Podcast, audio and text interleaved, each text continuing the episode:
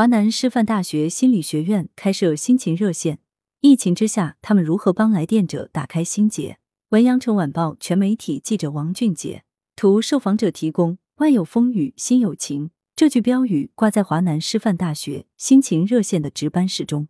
每当热线电话铃声响起，接线员们立刻整理情绪，迎接新一位来访者。他可能是和上网课的儿子闹矛盾的父亲，可能是面临升学压力的高三学子。也可能是正在酒店隔离、有些慌乱的普通市民。广州本轮疫情以来，海珠、花都等多个行政区发布了疫情期间的心理援助热线，其中就包括有华南师范大学心理学院的心情热线。现任心情热线电话咨询服务平台负责人袁杰告诉记者，希望热线能帮助到更多在疫情中陷入心理困境的人们。面对近期疫情侵袭，来电市民有所增多，心情热线。面向公众免费提供服务已近三年时间。二零二零年一月二十九日，新冠肺炎疫情爆发后，华南师范大学心理学院联合学校心理咨询中心及广东省心理学会组织专业人员，为受疫情影响的公众提供心情热线电话咨询以及网络心理辅导服务。截至二零二二年十一月二十三日，华南师范大学心情热线已提供心理援助服务累计六万零二十一人次。二零二零年二月初，袁杰加入心情热线志愿团队，在一线提供咨询服务超三千小时。两年多来，他帮助近千名青少年学生走出心理困境。袁杰介绍，在心情热线志愿团队成立时，他和团队成员共同确立了三级心理危机干预模式，依据来访者心理问题的严重程度，提供不同级别的心理援助服务。针对轻症的来访者，接线人员会安排他进入名为“安心小屋”的微信群，由志愿者带领做一些心理调节活动。如果来访者的需求很迫切，我们会安排进入救心小屋，提供一对一的电话咨询服务。这里就像医院的急诊室一样。三级心理危机干预模式的最后一级“养心小屋”则类似于疗养院。由志愿者为同一问题类型的来访者提供更具针对性的团体心理辅导和更有深度、力度的心理支持，解决他们相对较为严重的心理问题。因为升学、就业、情感等方面的压力，实际上很多朋友本身就有一些焦虑的情绪存在。疫情只不过将这些情绪放大，让大家有些招架不住。袁杰说，近期广州面临新一轮疫情侵袭，来电咨询的市民有所增多。心情热线在原有的基础上又增加一条热线，以更好的服务市民。志愿者们上岗值班需要经过严格筛选。十一月中旬以来，心情热线的两条热线每天都要接待近二十名来访者。热线咨询其实比线下面谈难度更高，我们需要在短时间内针对性的解决来访者的问题，基本每通电话都要聊一小时左右。袁杰说，目前心情热线志愿团队维持在四五十人。成员大部分是来自华南师范大学心理学院的硕士研究生。志愿者们在上岗前都接受过专业教育，而且会受到针对实操的培训。袁杰称，一个学生志愿者从进入团队到真正进入一线值班，需要经过严格的筛选。庄旭文在华南师范大学心理学院读研二，去年十一月，他加入心情热线志愿团队，成为一名接线员。电话铃响的时候，既紧张又兴奋。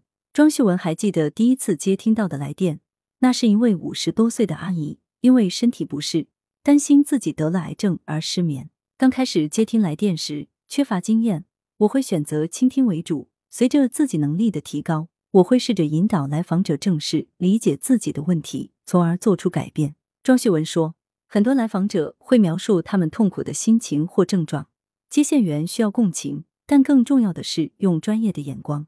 去分析他们的痛苦在心理上的成因。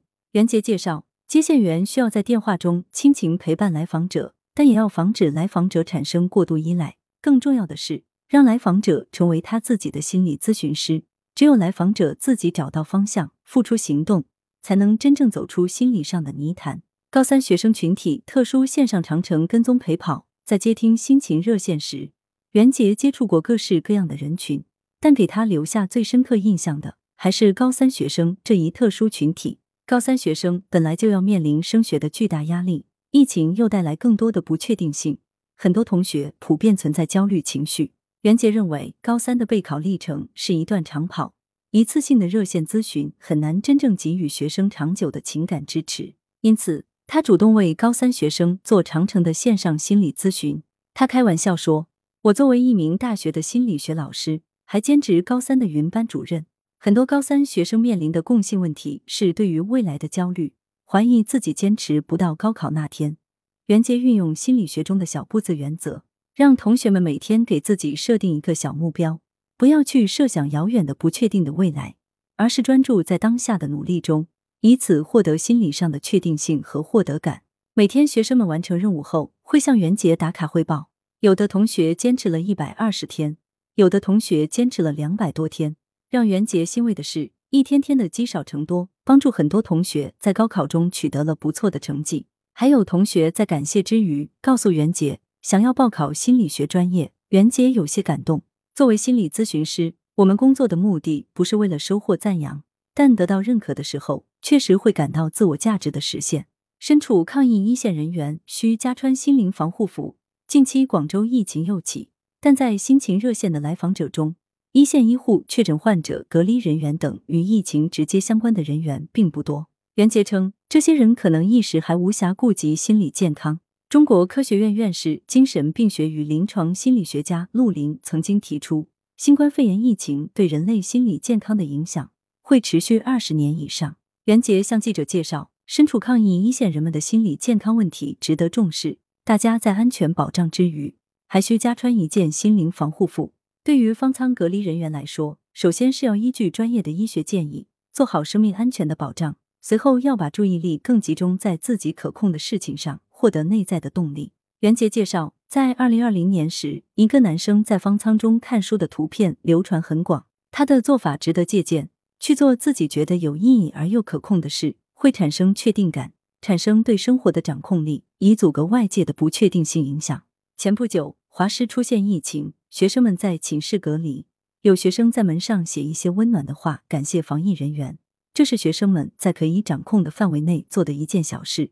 这会给予防疫人员很大的安慰和力量，帮助大家一起扶持着走下去。袁杰说，袁杰还谈及目前社会中一些人存在的恐阳症心理。他表示，面对曾经确诊过的人，大家需要表现出充分的同理心。被感染的人可能本身就有很大的身心压力，这时候我们更不能去孤立他，而是要尽可能的提供帮助，哪怕是线上的交流鼓励，也能给到对方力量。来源：羊城晚报羊城派。图片受访者提供，责编付明图江雪源，校对谢志忠。